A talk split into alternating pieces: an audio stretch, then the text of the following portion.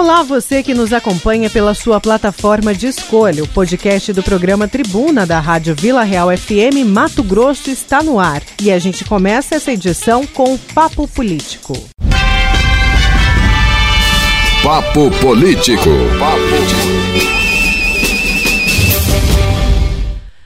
E o Papo Político de hoje é com ele, professor Lourenberg Alves, o nosso imortal o professor que ocupa a sexta cadeira da Academia Mato Grossense de Letras, não é isso? Por isso é chamado de um imortal, porque a obra dele já está imortalizada, né, professor? Bom dia. Bom dia, Nayara. Bom dia, Nayana. Bom dia, Juca. Bom dia, Odílios. E bom dia, ouvintes. Bom dia, é, professor. É muito bom, viu, Nayara? É muito bom estar entre amigos, embora via telefone. Certo, professor. Claro, é sempre bom estar aqui conversar com você. Hoje o nosso assunto tem muitas coisas aqui regionais, né? Essa briga aí, por exemplo, entre Manuel Pinheiro, Mauro Mendes, mas a gente vai falar de um assunto hoje é, que é importante se tocar nesse assunto, né? Porque o país, o Brasil, eu estou aqui inclusive com dados é, em mãos mas a gente vai falar das manifestações né, nos Estados Unidos, e que inclusive tiveram manifestações também no país, aqui no Brasil, das manifestações que pedem o fim do racismo, tudo por conta da morte, né, em homenagem também ao George Floyd, que foi morto é, asfixiado, provavelmente, na verdade, existe um laudo de asfixia e outro né, de, de, de infarto, mas ele foi morto após uma ação de um policial nos Estados Unidos. E essa cena chocou bastante, né? Ele ali, o policial apertando o pescoço dele.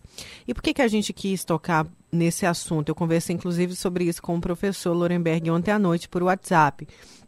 Porque o racismo ele está, infelizmente, impregnado na cultura do brasileiro também. Né, a gente vivencia e vê aí casos de racismo quase que diariamente. Eu trago um dado de que houve um aumento nos últimos 20 anos, professor, segundo a, o Ministério da Saúde. É, houve um aumento de assassinatos de jovens negros no Brasil, cresceu 40, 429% em 20 anos. Outro dado, que é do Atlas da Violência divulgado no ano passado, é um fruto de uma parceria com o Instituto de Pesquisa Econômica Aplicada do Fórum de Segurança Pública, revelou que 75 75,5%, 70,5% então, das vítimas de homicídio no Brasil foram pessoas negras no ano passado. E a ONU afirma que a cada, que a cada um que, que um negro morre a cada 23 minutos no Brasil. Um negro morre a cada 23 minutos no Brasil. A gente já trouxe esse tema aqui, inclusive, para um especial do Tribuna. Falamos sobre cotas, falamos sobre é, vários assuntos, né? É, a respeito da cultura, enfim, do racismo, da cultura negra, do racismo que ainda, infelizmente, está impregnado na nossa história. E aí a gente se depara, inclusive há uma expectativa é, hoje que o presidente exonere o Sérgio Camargo, que é o presidente da Fundação Palmares, porque ontem vazou um áudio dele, é, inclusive pelo Estadão, um áudio na qual ele chamava o movimento negro de escória maldita de escória maldita e vagabundos numa reunião que aconteceu no dia 30 de abril, mas o áudio foi revelado apenas ontem. E aí a gente tem todos esse, esses elementos para sua análise, professor Lorenberg. Só lembrando, isso inclusive eu falei numa notícia de frente hoje, né? A gente discute muito aí de que se o, o Sérgio Camargo está sendo racista. No caso, ele é negro, para quem não conhece.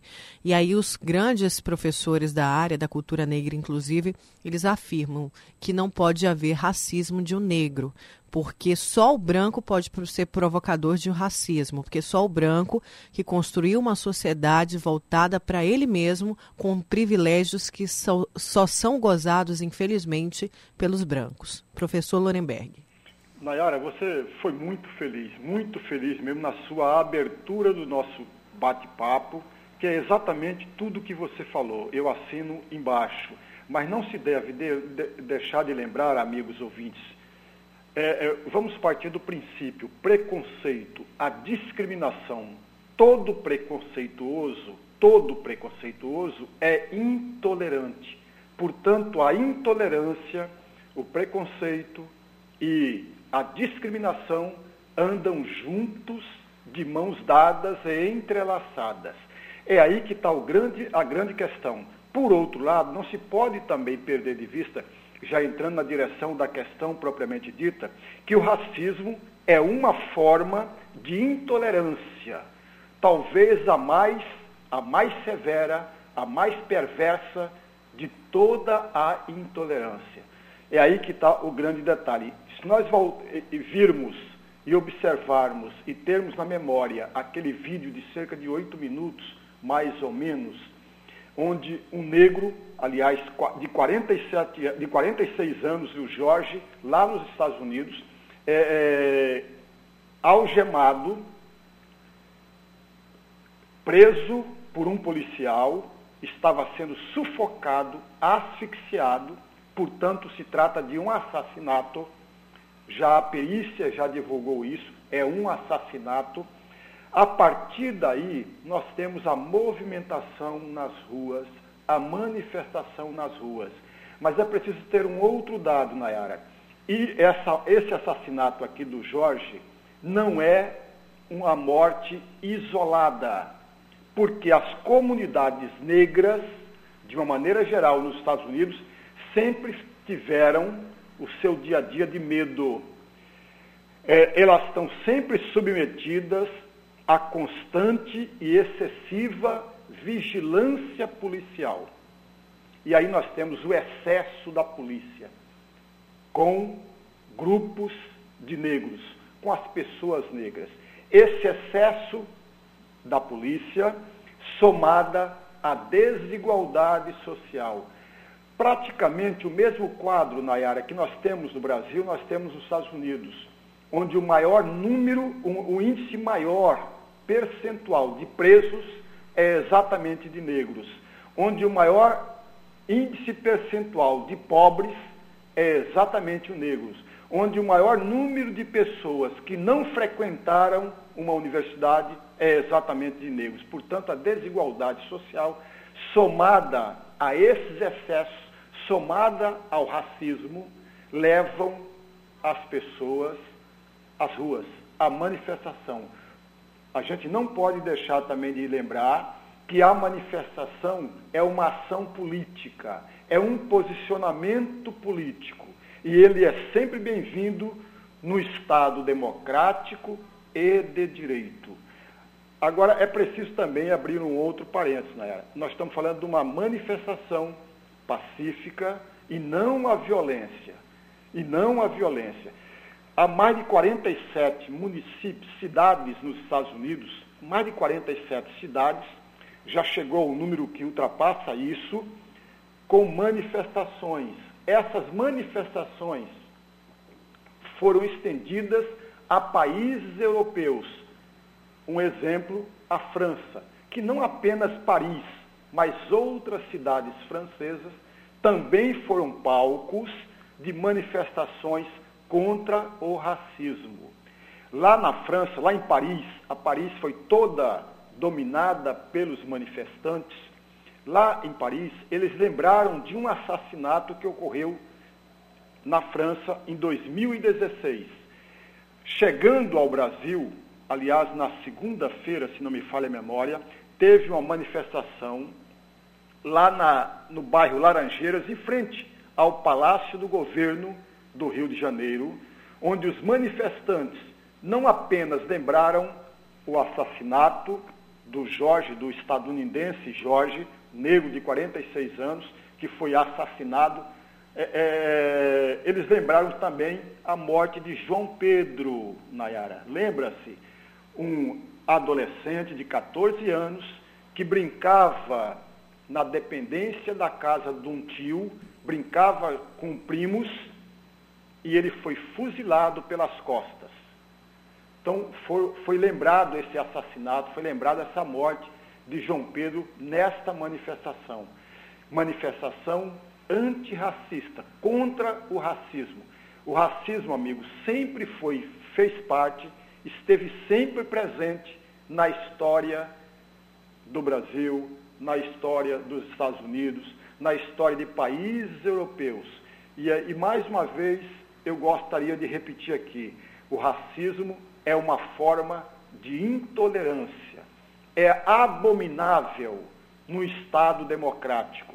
Eu não vou repetir aqui a palavra direito, porque todo Estado democrático é por si só de direito. Portanto, o racismo é abominável, não tem sentido, não tem sentido manter a discriminação, o preconceito, a exclusão de alguém pela cor da sua pele. Não tem sentido excluir alguém pela, pelo, por, por estar vazio a sua conta bancária. Não tem sentido. É preciso que nós tenhamos a clareza disso, comecemos a conversar entre os membros da nossa família, entre os membros dos nossos grupos sociais, que são muitos, para discutir, para refletir sobre uma situação que é abominável em todos os sentidos. Não tem sentido, amigos ouvintes, a permanência, a alimentação do racismo. E é muito mais constrangedor, Nayara, é muito mais complicado quando você vê um negro, no caso aqui do presidente da Associação dos Palmares, criticando as ações negras, criticando, por exemplo, zumbi naquela fala, criticando que o zumbi, para quem não sabe, para quem já esqueceu, o zumbi é a representação maior da movimentação do movimento negro ou da consciência negra no Brasil. Portanto, é uma situação muito difícil, muito complicada, quando parte, quando parte essas agressões do próprio negro. E aí a gente tem que lembrar sempre, amigos, o racismo, uma vez mais, é uma forma cruel, perversa da intolerância. Aliás, para lembrar aqui a passagem de Cristo, de Jesus Cristo, ele pregava o quê? Ele pregava sempre a, tolerância, nunca a intolerância. O pior de tudo, Nayara, é que muitas pessoas que são intolerantes, que alimentam a intolerância, têm uma Bíblia debaixo do braço. É aquela música antiga, Nayara, Nayana e amigos ouvintes. A maioria dos nossos amigos ouvintes deve lembrar de Fernando Mendes, uma música que não adianta ir à igreja, rezar e fazer tudo errado, porque à nossa frente tem o preconceito, tem a discriminação e tem o racismo. Pois é, olha, antes que alguém fale que há um, vitismo, um vitimismo, eu, eu, eu acho inadmissível, tá? Eu vou colocar aqui minha opinião, que um branco fale que o negro se vitimiza, ele não conhece. É, é um contexto muito maior do que o atual cenário. É um contexto de anos de um sistema escravatório, de um sistema racista que sim, que os brancos nunca vão conhecer. O que é, é viver no contexto de uma sociedade é extremamente racista e que na sua maioria é branca. Então não adianta falar em vitimismo. Quem não é negro, porque não conhece essa realidade. Vamos aqui a mais participações dos ouvintes via WhatsApp. Vamos lá. Bom dia, professor. Bom dia, Naera. No Brasil, o racismo é tão impregnado, né? nas nossas vidas, que desde criança a gente aprende, né? Que tudo que é negro, é preto, é, é ruim, né? E muitos negros né, até acham que são antirracistas, né? acham que o racismo não existe. Eles são levados a acreditar por uma política oficial e não, que não existe racismo, mas na verdade existe, né?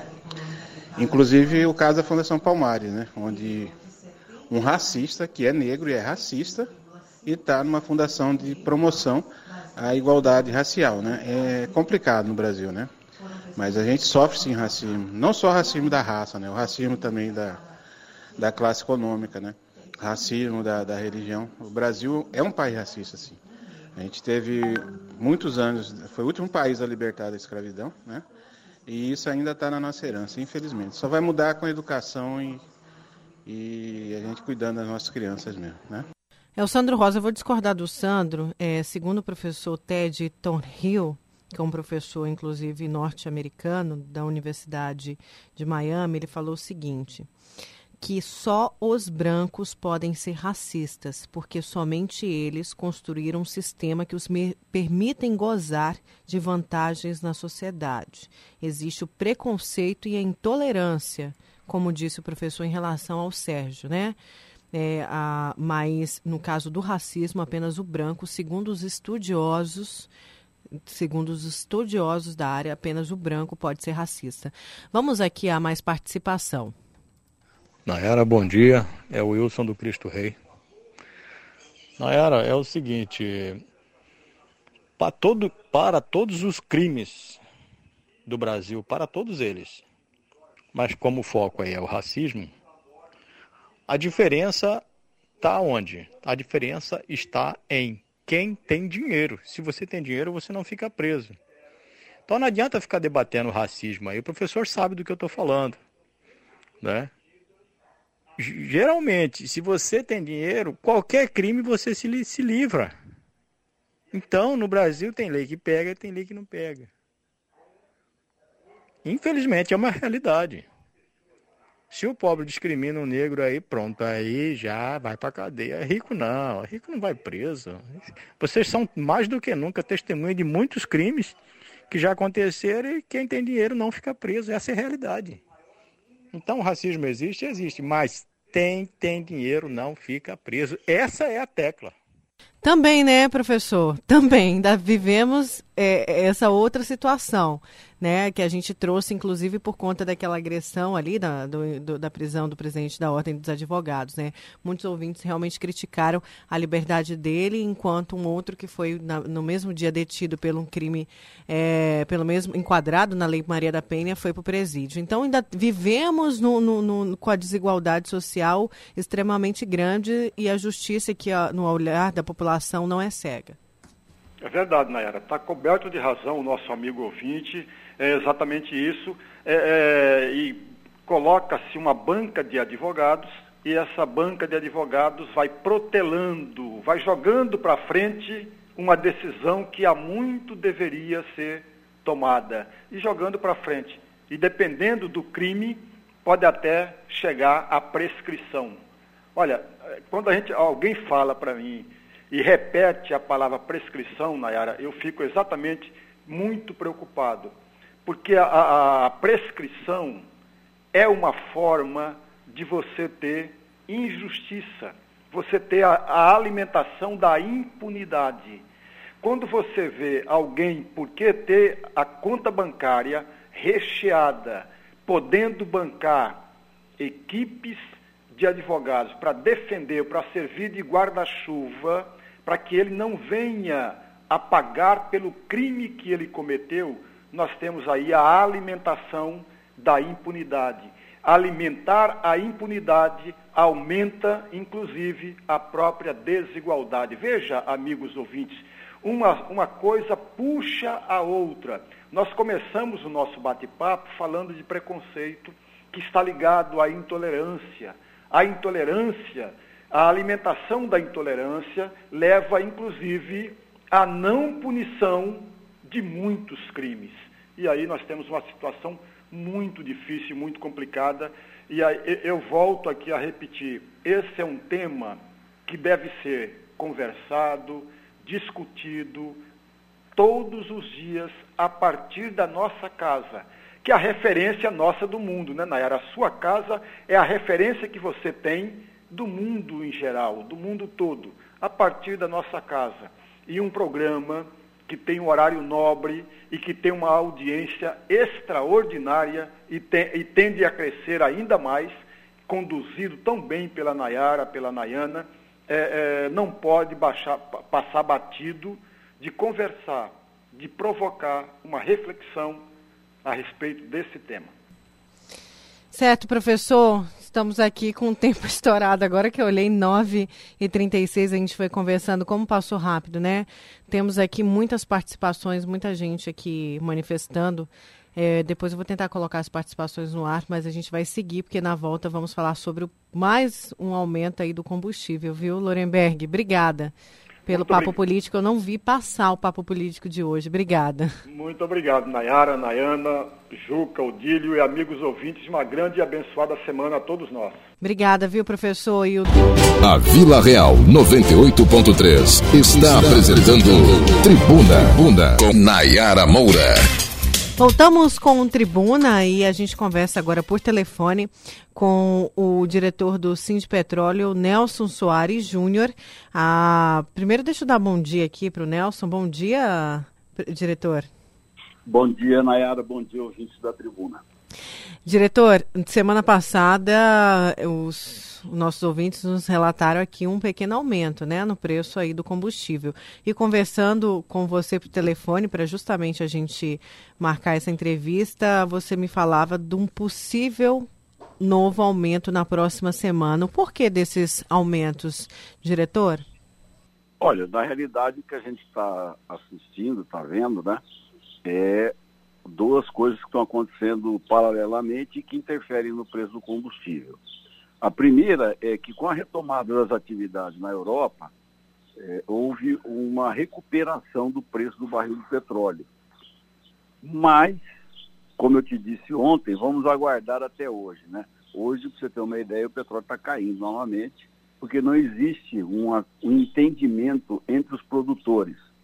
Os países que produzem, é, é, que são produtores, mas que não são grandes produtores, não aceitam mais fazer corte.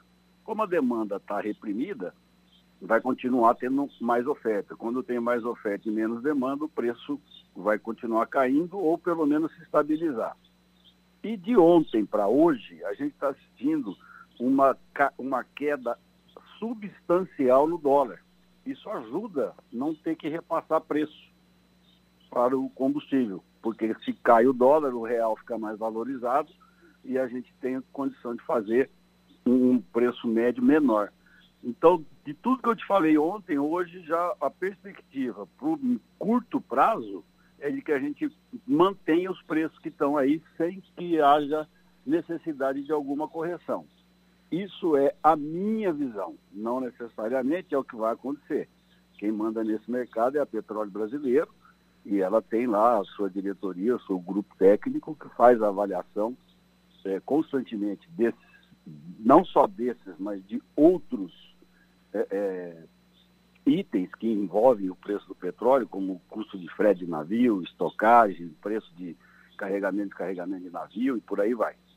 Mas é, eu estou mais confiante hoje de que nós não tenhamos nenhuma movimentação brusca nos próximos 10, 15 dias aí. É, entendi. Agora, é, os nossos ouvintes estão até mandando aqui algumas mensagens falando o seguinte: olha, e sobe o preço de tudo relacionado a carros. Que ele falou: oh, ontem eu fui trocar o óleo da moto, o óleo lubrificante, tudo subiu de preço também. Isso, como você falou, tá tudo entrelado ao dólar? Sim, não, não só o dólar, principalmente ao preço do, e, da matéria-prima. E é a demanda? E a demanda que diminuiu bastante com a pandemia?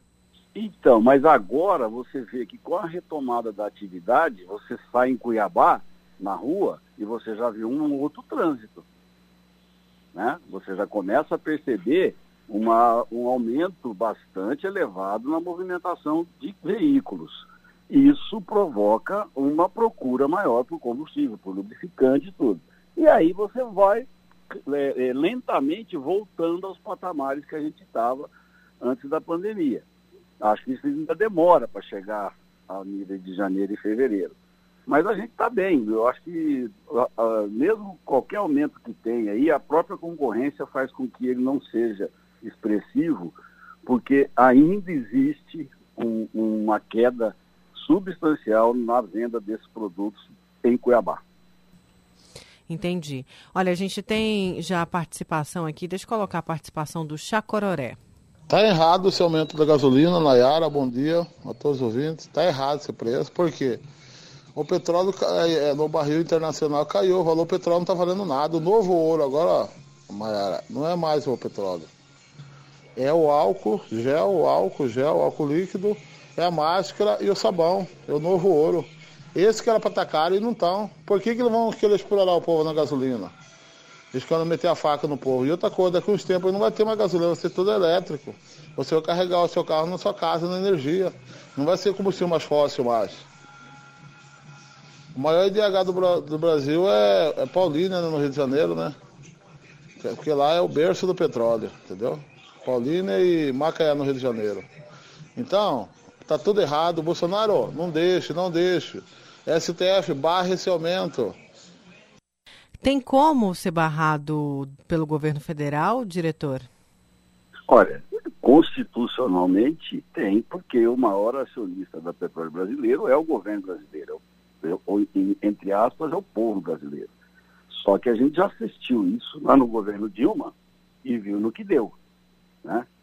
Então, quando você tem a interferência do Estado na atividade econômica, o risco de você ter uma deturpação da realidade dos preços é muito grande. E isso tem consequências para o próprio povo. Então você vai lá, como a Dilma fez, de interferir nos preços do petróleo junto, junto ao petróleo brasileiro, para segurar a inflação, no final, a hora que, teve, a, hora que a, a represa estourou, veio tudo de uma vez só. E quem pagou foi o povo. Então, eu acredito que nós tivemos uma queda. O petróleo chegou a valer menos 8 dólares, para você ter uma ideia. Quer dizer, é o produtor pagando para você não retirar. Em vez de, você, em vez de vender, ele estava pagando para não comprar. Hoje ele já está na casa dos 35, 36 dólares. Então houve uma recuperação muito grande do preço do barril do petróleo e isso, consequentemente, foi repassado para o preço. Como a baixa também foi.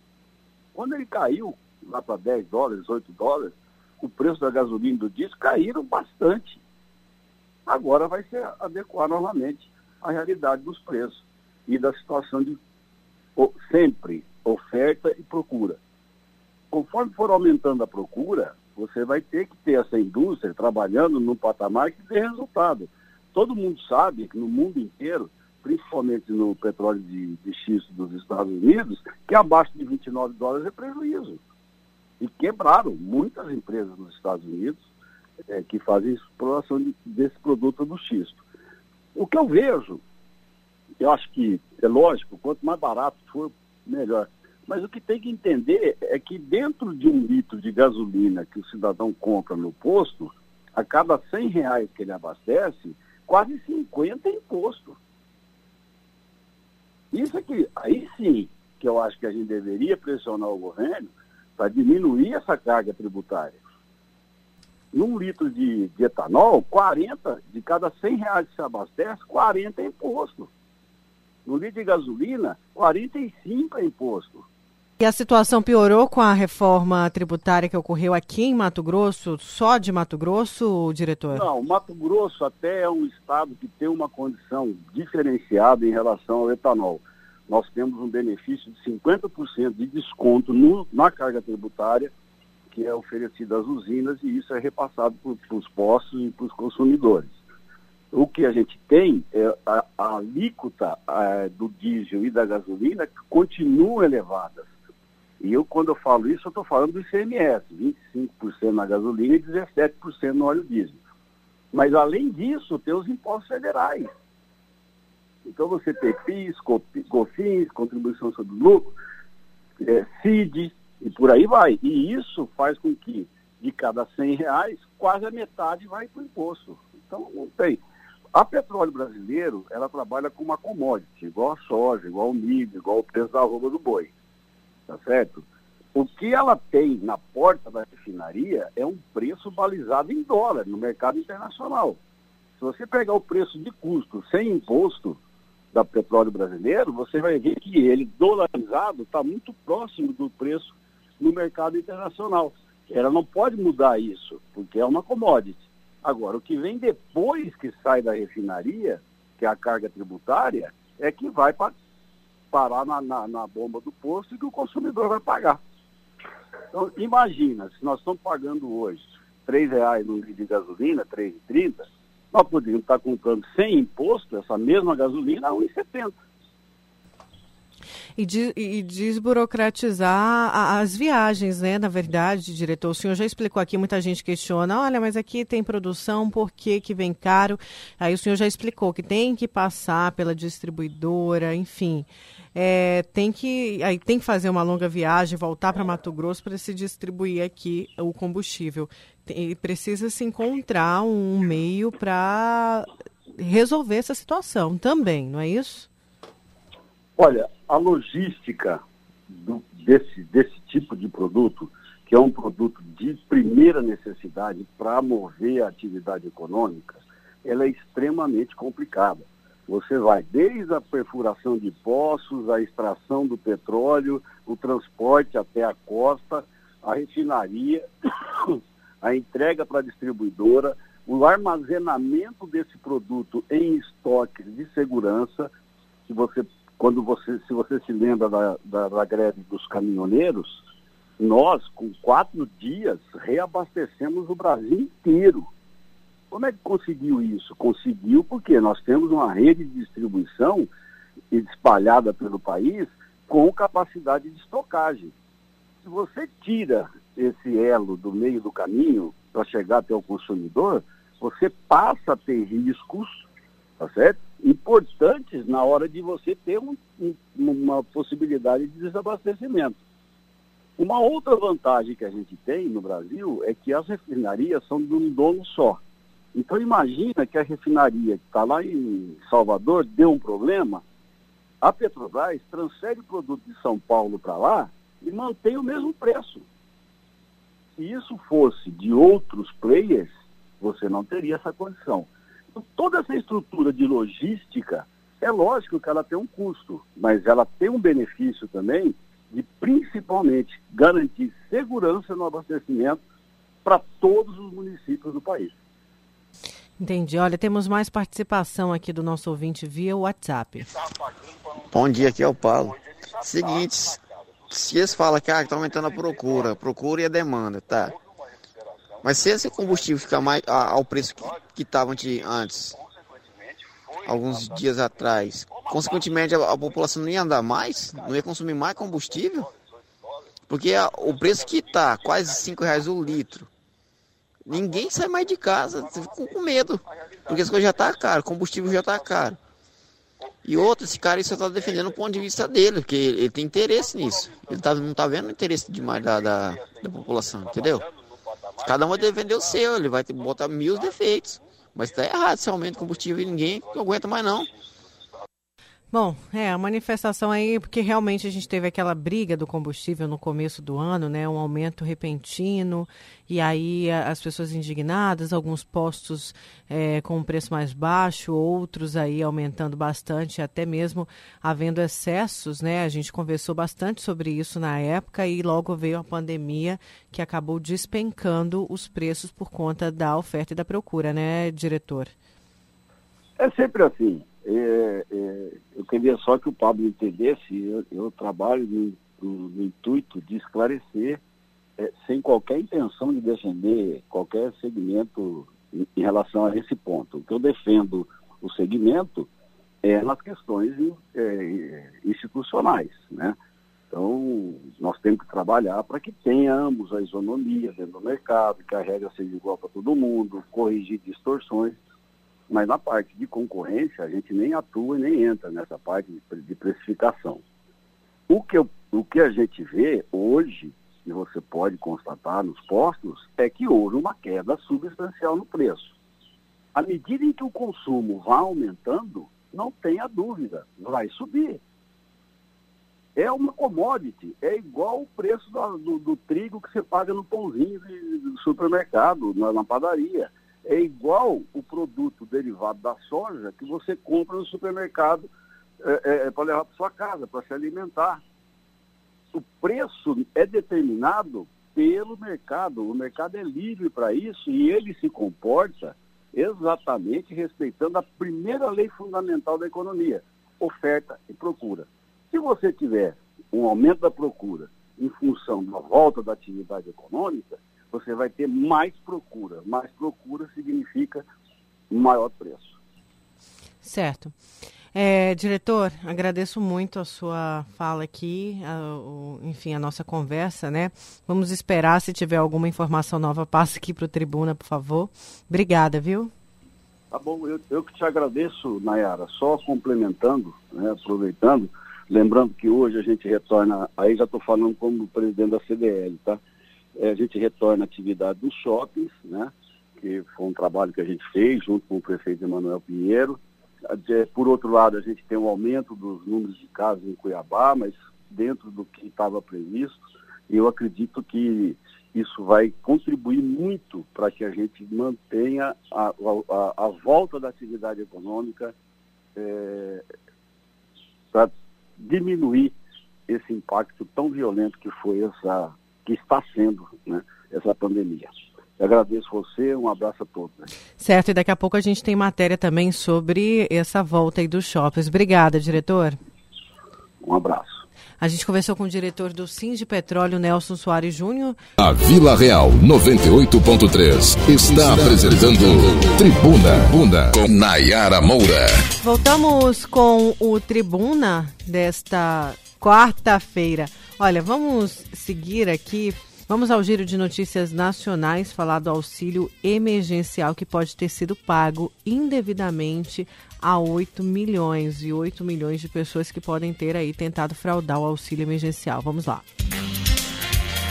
Cerca de 8 milhões de brasileiros podem ter recebido indevidamente o auxílio emergencial de 600 reais pagos a trabalhadores informais, autônomos, microempreendedores e desempregados. É o que aponta o relatório do Tribunal de Contas da União.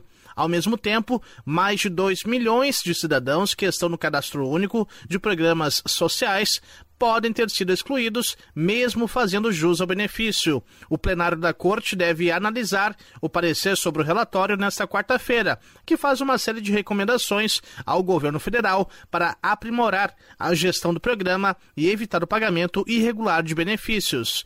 Agência Rádio Web com informações de Brasília, Leno Falck. Olha, Vamos falar então do IPVA, prorrogação do IPVA. A gente tem aqui, a gente vai falar sobre o pagamento do, IP, do Imposto sobre Propriedade de Veículos Automotores, que é o IPVA relativo ao exercício de 2020. O pagamento foi adiado para os últimos meses deste ano devido aos impactos financeiros causados pela pandemia da Covid-19. Vamos então conversar por telefone com o secretário adjunto da Receita Pública, o Fábio Pimenta. Tudo bem? Fábio, bom dia. Obrigado por ter atendido o Tribuna, Rádio Vila Real FM. Tudo bem, bom dia. Bom dia a todos, bom dia aos ouvintes. Bom, o IPVA mais uma vez foi prorrogado. Para a gente entender melhor, né? O, como que vai ser essa, essa prorrogação? É, quais são os meses? Porque já tinha uma prorrogação é, de final de placa. E agora o PVA deveria ser pago nos meses de junho, julho e agosto. Terá um prazo postergado, é isso? É só os do mês de junho, julho e agosto, é isso? É, exatamente. Na, na, na verdade, é, nós já tínhamos prorrogado as placas finais 4 e 5, é, que venciam no mês de abril, né? As placas 6 e 7, que venciam no, no mês de, de maio, as placas finais é, 8 e 9, que venciam em junho, e as placas final zero. Né? A gente havia prorrogado tudo por 60 dias. Com essa nova prorrogação, todas as placas foram é, é, novamente prorrogadas, aí agora para os meses de outubro, novembro e dezembro, né?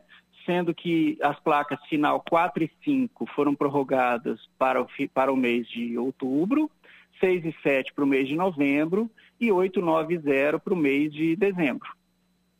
Né? Automaticamente também todos os parcelamentos que haviam sido feitos, eh, seja parcelamentos anteriores, parcelamento desde as placas final 1, 2 e 3, 4 e 5, 6 e 7, 8 e 9 e 0, também foram postergados, foram prorrogados, né? para os meses de outubro, novembro e dezembro. Então, quem já tinha feito parcelamento vai ter os parcelamentos prorrogados também. Certo. Olha, o, temos já várias perguntas, mas é, quero só entender aqui um, um, ponto. Quem já pediu parcelamento, a, as parcelas vão ser, vão ser jogadas também para os meses seguintes? Como vai funcionar quem já está com parcelamento, já pagou, por exemplo, uma primeira parcela?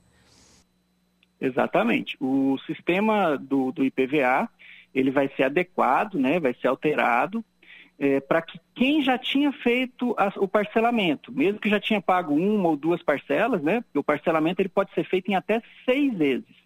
A gente alterou esse ano, é, alteramos a lei do IPVA e regulamentamos.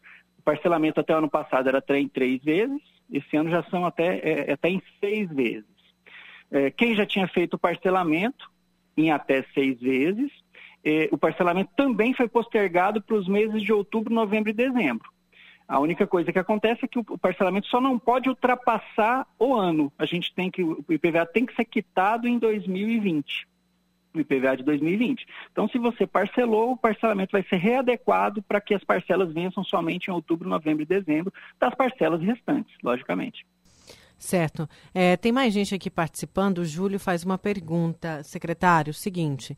Bom dia, Nayara. Entrevistado tem um carro de serviço com final 3 ano 2002 barra 2002. Eu entro no site e ele ainda aparece cobrando IPVA. O carro já tem mais de 18 anos. Como funciona essa isenção neste caso?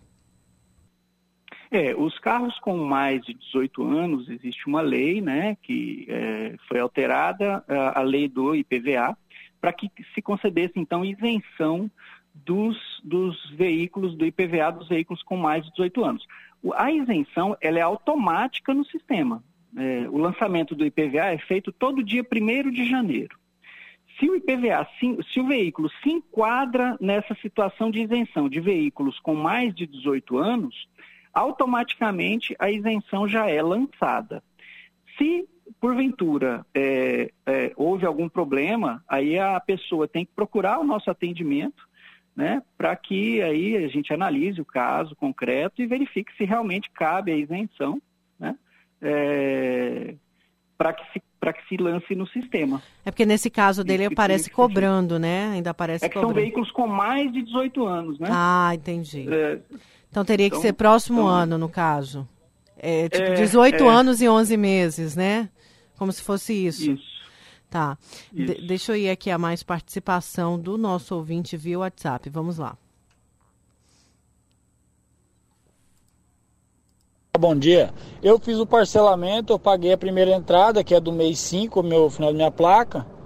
Aí os parcelamentos eu pago normal, conforme eu fiz o parcelamento, ou vai mudar alguma coisa, precisa retirar outro boleto. Porque eu fiz, paguei a entrada, já tirei o documento, né? Mas eu queria ver se vai mudar alguma coisa nesse parcelamento aí, nas datas, como foi prorrogado, né? Por favor, secretário. Isso. É, bom, quem já fez o parcelamento e pagou a primeira parcela, é, a gente vai ter agora uns dias para adequar o sistema, né? Quando for emitida uma parcela, que seria, no caso, no final do mês de junho, que venceria a próxima parcela, até essa data a gente já vai ter adequado o sistema e transferido esse parcelamento, então, para eh, os meses de outubro, novembro e dezembro. Entendi. Pois é. Os vencimentos, então, então, vão ser postergados. Então, são quatro meses e não seis de parcelamento, porque a nossa ouvinte até questiona isso. A Francisma, ela fala o seguinte, deixa eu colocar aqui o áudio dela, porque daí fica melhor para... Não, não é a Francisma que fala, não. Deixa eu achar aqui qual que é a ouvinte. É a Eliane, perdão, é a Eliane. Vamos colocar aqui. Bom dia, Nayara, tudo bom? Participo do seu programa todos os dias. E em relação ao IPVA, que eu esqueci o nome do homem aí que está falando, ele disse que o parcelamento foi feito até seis vezes. Ele equivocou, tá? Apenas em quatro, até quatro vezes somente. Ontem eu vi a publicação do Mauro Mendes, um vídeo dele também, e falou isso aí, tá? Até quatro meses. Só que como ele mudou novamente esses pagamentos, ficou apenas três: outubro, novembro e dezembro. É, nós estamos conversando com o secretário adjunto da Receita Pública, o Fábio Pimenta. Secretário, por favor.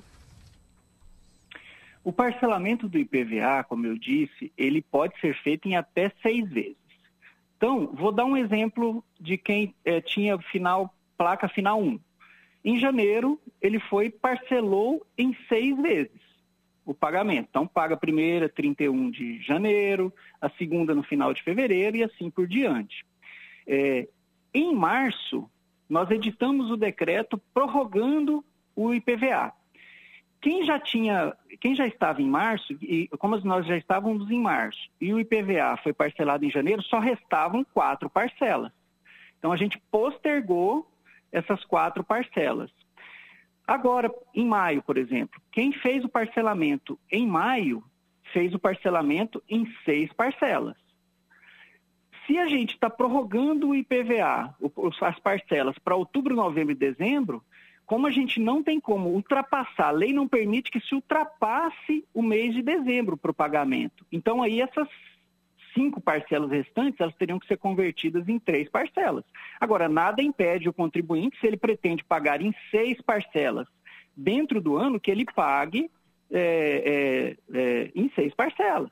Né? Mas como nós postergamos o, a, o, o parcelamento para outubro, novembro e dezembro, ele teria que estar tá quitando, então, dentro do ano. Por isso que só sobraram três parcelas. Ficou mais benéfico, porque você vai fazer uma, uma suspensão do pagamento, né? É, o parcelamento que seria em seis, em maio, junho, julho, agosto, setembro, é, é, completando as seis parcelas, estaria sendo postergado, então, para outubro, novembro e dezembro.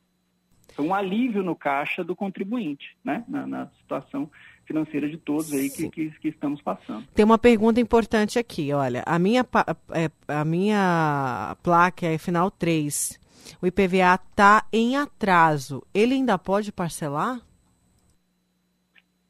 Para os IPVAs em atraso, é possível sim o parcelamento em seis vezes. Porém, quando está em atraso, aí já tem incidência de correção monetária, né, de juros, todas as atualizações. É, é diferente de quem parcelou estando em dias, que aí o parcelamento é sem nenhum acréscimo. Quem está em atraso, parcelamento é sim possível, em até seis vezes, porém tem ah, os, as correções. Mais uma pergunta aqui, olha, Nayara, minha placa do carro é final 3 também. Paguei a primeira parcela em maio.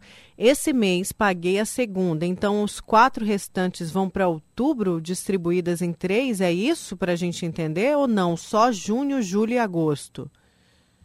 todo o parcelamento é, restante, né, as parcelas restantes, elas vão ser postergadas para outubro, novembro e dezembro.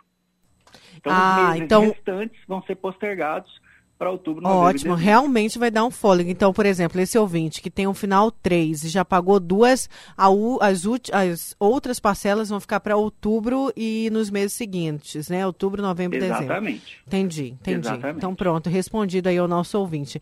Tem mais gente aqui é, perguntando para o nosso, pro, pro nosso entrevistado. Vamos aqui a mais uma participação via WhatsApp pelo 99987-2337. A gente fala sobre a prorrogação do IPVA com o secretário adjunto da Receita Pública, Fábio Pimenta. Vamos então a mais uma participação aqui. Bom dia, Nayara. Bom dia, Nayama, entrevistado. Nayara, esse PVA que foi prorrogado foi muito bom, ajuda muito nós. Mas o que eu queria, o que eu quero saber por que, que um carro, Nayara, com 13 anos de uso, eu tenho uma Dobrô, 2007, só o IPVA dela dá 700 reais, é muita coisa, né? O governo, governo estadual tinha que, que arrumar um jeito de calcular. Melhor esse IPVA, está muito caro o senador Carlos Favas, nós devemos uma para ele, que ele isentou os carros. Poucos dias que ele ficou no governo, como governador na época do Petax, ele isentou os carros com 15 anos de IPVA. Foi muito bom. Será que é o João de Oliveira falando disso. Só, é, deixa eu só dar uma informação aqui, secretário. Muita gente está me perguntando do, da CNH. CNH é com Detran. A gente vai marcar uma entrevista, vamos tentar para amanhã para falar também dos, do trabalho do Detran, tá? Só para a gente separar o IPVA é aqui com o Estado e o e CNH é com o Detran. Nós vamos marcar uma entrevista com o Detran. Secretário, por favor. É, Uh, quanto às alíquotas do, do IPVA, foi o que o, o, o ouvinte eh, questionou, no estado de Mato Grosso nós temos uma das menores alíquotas do país. Né? É, basicamente, a alíquota do IPVA ela vai incidir sobre a base de cálculo, que é o valor de venda do veículo. Né? É o valor venal, que é divulgado, inclusive, em portaria, nossa com base em pesquisas de, de, de revistas especializadas, tabela IPE, né? É, essa, essa, essa é a fonte que a gente utiliza.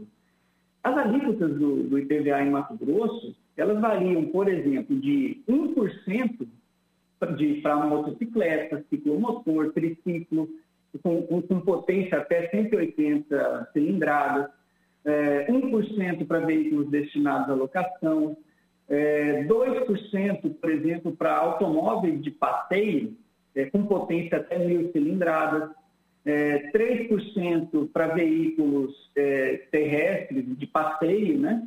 Caminhonete, veículos aí que a grande maioria da população tem. E até 4% somente para veículos de competição.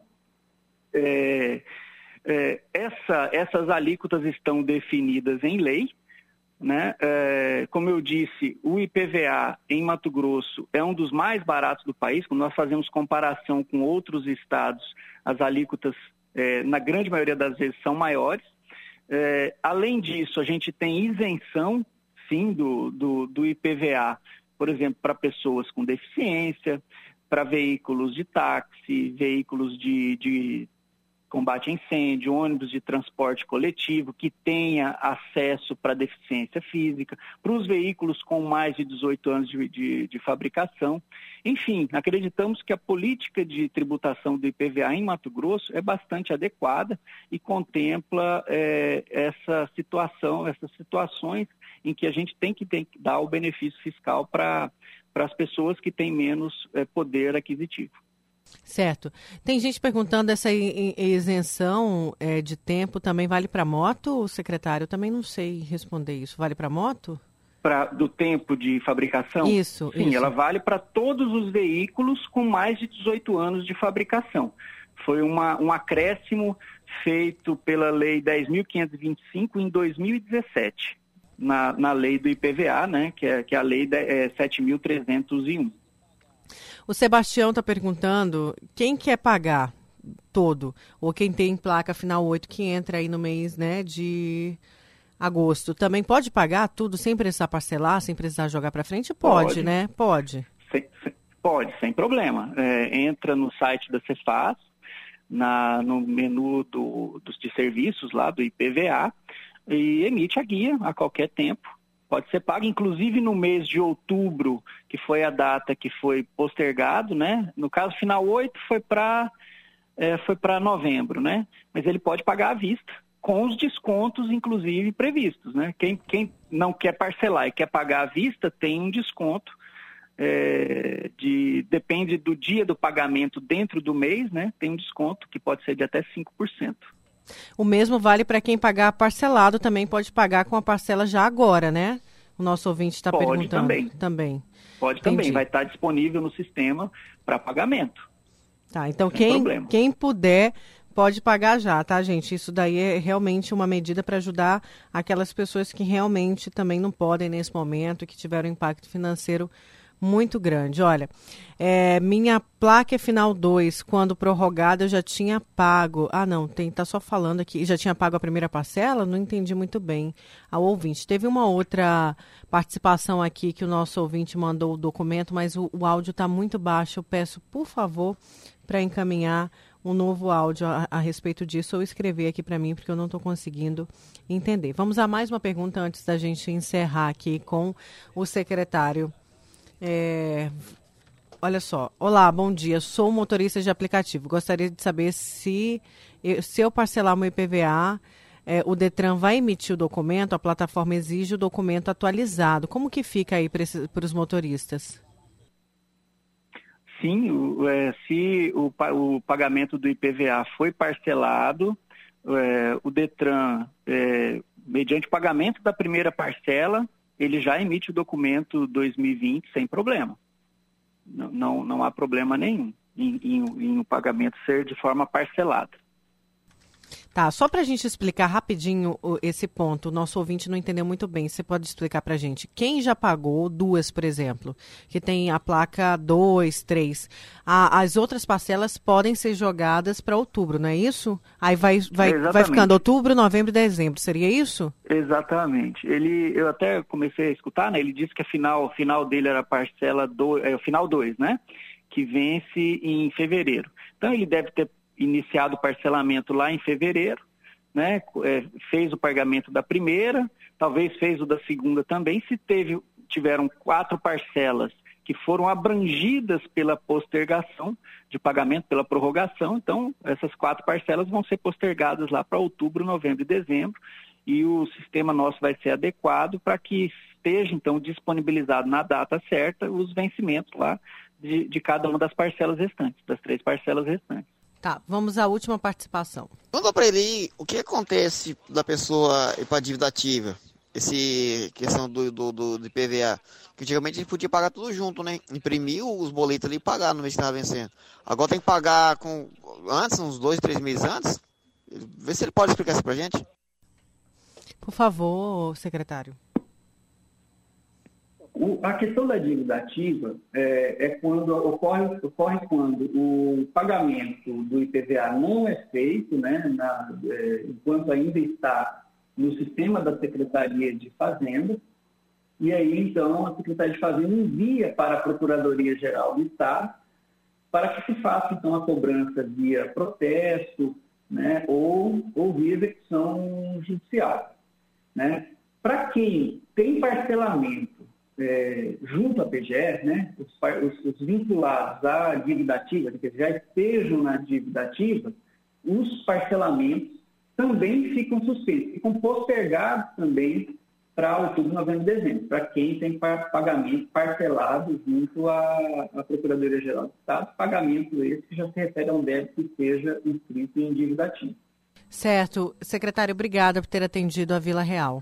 Por nada, um, um abraço a todos aí e agradeço a oportunidade de estar esclarecendo as medidas né, do governo do Estado para amenizar a situação da população mato-grossense nesse período tão difícil que estamos passando. Certo, a gente conversou com o secretário adjunto da Receita Pública, Fábio Pimenta. Olha, estamos tentando já marcar o Detran para amanhã, tá? É, tá marcado, Nai? Não, estamos tentando aí o Detran para amanhã para falar de outros prazos. Inclusive tem gente aí falando que o Detran tá fechado em Poconé, por exemplo, está emitindo documento, então vai dar para perguntar tudo isso. Vamos com o Luiz Vieira, que ele vai trazer informações sobre a reabertura dos shoppings. Luiz?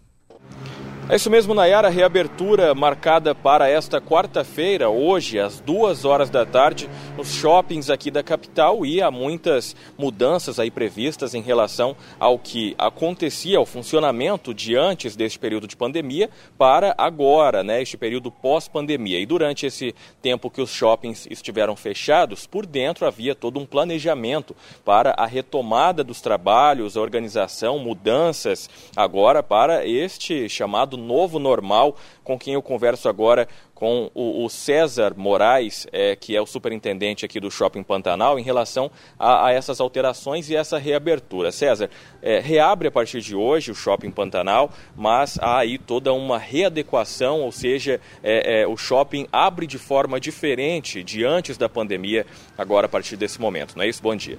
Bom dia, obrigado pela oportunidade. É, sem dúvida, a gente é, muda o formato de reabertura do shopping center, é, com algumas regras é, estabelecidas pela prefeitura e também é, mais ou menos copiando é, outras informações de outros países, tá?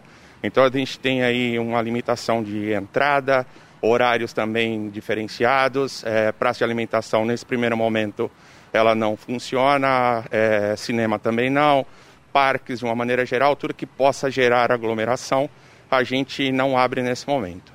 Agora, você falou aí sobre é, os setores que não vão abrir nesse momento, praça de alimentação, cinema. É bom a gente estabelecer isso para a população, porque isso poderia é, propiciar aí um, uma aglomeração. Né? Agora, tem horários também de funcionamento diferenciados. Eu gostaria que você falasse desse horário, como é que vai funcionar, e também de todo o sistema de higienização que foi adotado para esse funcionamento atender aí de forma, da forma mais segura possível para as pessoas.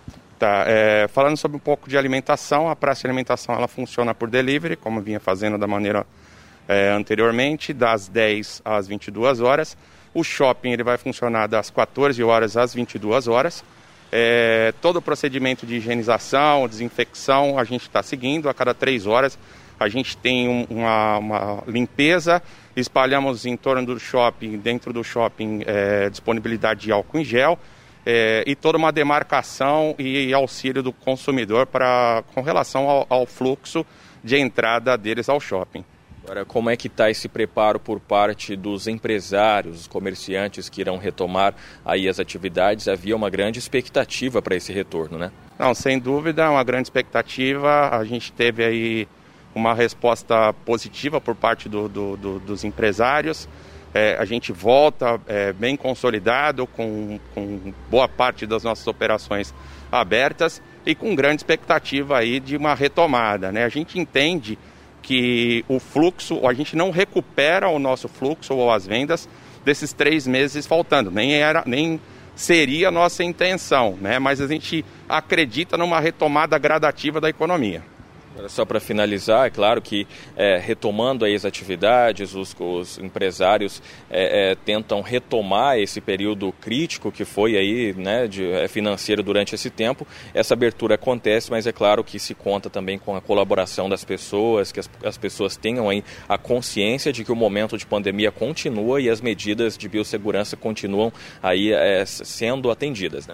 Sem dúvida, inclusive a preocupação do shopping com uma cartilha para orientação de todos os lojistas e empresários para poder garantir essa retomada e a conscientização, sem dúvida, é, desse novo normal. Né? Eu acho que o empresário ele tem que entender, o consumidor também, essa nova formatação.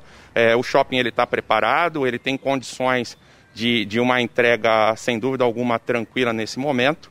E, e, a gente acredita que com o passar dos primeiros dias a gente se enquadre dentro desse novo normal.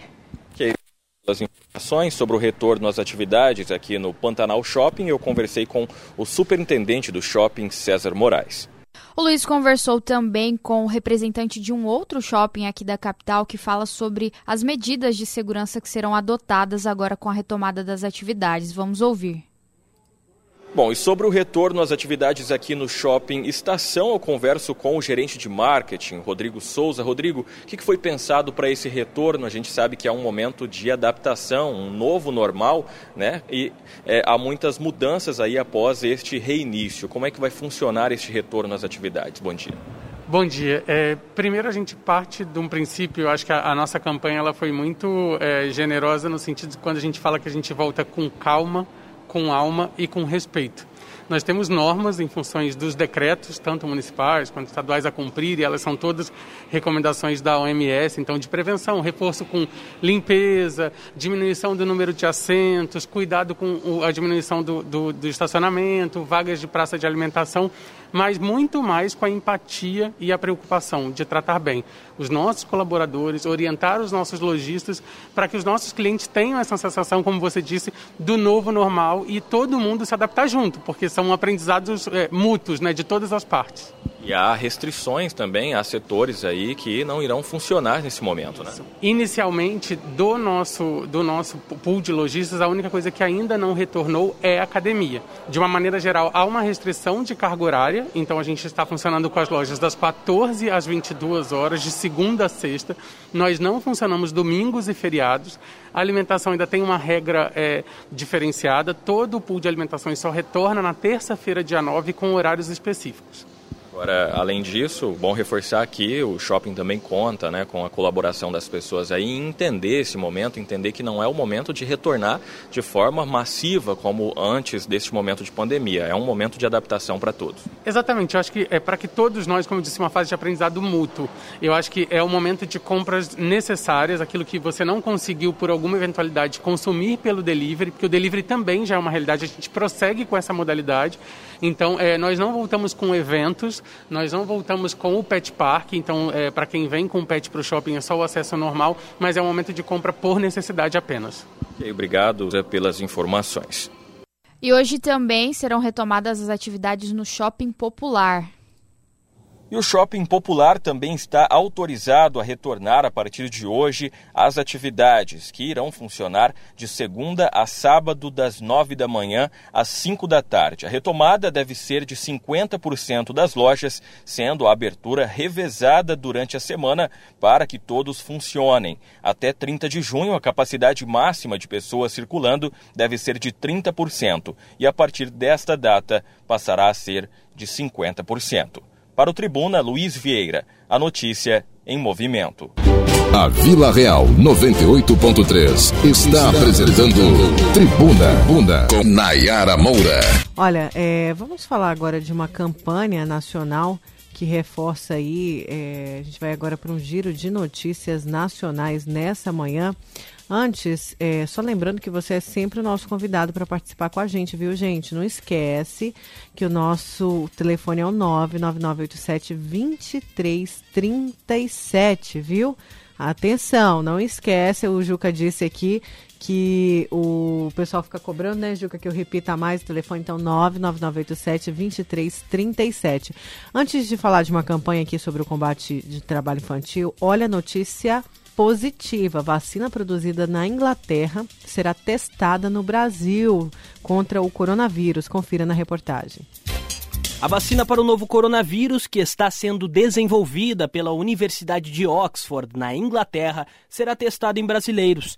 O procedimento foi aprovado pela Agência Nacional de Vigilância Sanitária e a análise terá apoio do Ministério da Saúde. Os testes começam ainda neste mês. Ao todo serão 2 mil voluntários no Rio de Janeiro e em São Paulo. O Brasil fará parte do Plano Global de Desenvolvimento da Vacina e é o primeiro país a ter acesso ao antídoto. O Brasil foi escolhido justamente por ainda enfrentar um momento de aceleração da pandemia, o que os especialistas chamam de curva de casos ascendente. Outros países também devem participar do trabalho de testagem da vacina. Os resultados serão fundamentais para que o antídoto consiga o registro previsto para o final deste ano. Agência Rádio Web de Porto Alegre, Daniel Fagundes. Ó, agora sim a gente fala da campanha que reforça o combate do trabalho infantil durante a pandemia. Vamos a mais um giro de notícias nacionais alertar para o aumento dos casos de exploração de crianças e adolescentes diante dos impactos da pandemia do coronavírus. Esse é o objetivo de uma campanha nacional lançada nesta quarta-feira com o slogan Covid-19. Agora, mais do que nunca, protejam crianças e adolescentes do trabalho infantil. A iniciativa terá atividades durante todo o mês, em decorrência do dia 12 de junho, que é o Dia Mundial de Combate ao Trabalho Infantil. Segundo a Procuradora do Trabalho, Ana Maria Vila Real Ramos, neste momento de crise, as famílias estão fragilizadas socialmente. Ela, que é coordenadora nacional de combate à exploração do trabalho da criança e do adolescente do MPT, reforça que a sociedade precisa estar vigilante. Enquanto as famílias estiverem em situação de vulnerabilidade socioeconômica, com a perda do emprego, diminuição da renda familiar, né, há sim sempre um potencial aí de aumento de trabalho infantil. Sem contar que as crianças também estão fora da escola. A criança fica dentro de um contexto de maior vulnerabilidade socioeconômica e também fora da escola, ela fica sim mais sujeita ao trabalho infantil, tanto trabalho infantil doméstico, quanto trabalho infantil é, no campo, na agropecuário, quanto trabalho infantil na nas ruas, né? Entre as ações da campanha estão a exibição de vídeos nas redes sociais com depoimentos de vítimas, veiculação de podcasts e um seminário virtual no dia 12. Os rappers Emicida e Drica Barbosa também lançam no dia 9 de junho uma música e um videoclipe inédito sobre o tema. A canção é intitulada Sementes. A campanha contra o trabalho infantil é realizada pelo Ministério Público do Trabalho, Justiça do Trabalho, Organização Internacional do Trabalho e pelo Fórum Nacional de Prevenção e Erradicação do Trabalho Infantil, FNPET. Agência Rádio Web de Brasília, Larissa Mantova. Vamos então, gente. Olha, muito obrigada pela companhia pela participação aqui todos os dias. Lembrando que amanhã, a partir das nove, tem o Jornalismo de Verdade com Oliveira Júnior. Dia 19 eu estou de volta, se Deus quiser. Muito obrigada. E essa foi mais uma edição do programa Tribuna no Podcast. Apresentação e produção Nayara Moura e Nayana Bricar. Reportagens Luiz Vieira. Operador de áudio Juca Santos. Edição e montagem Odílio Martins. Diretor de jornalismo Davi César. Diretor artístico Lennon Franz. E direção geral Dorileu Leal. Obrigada pela companhia e até a próxima edição.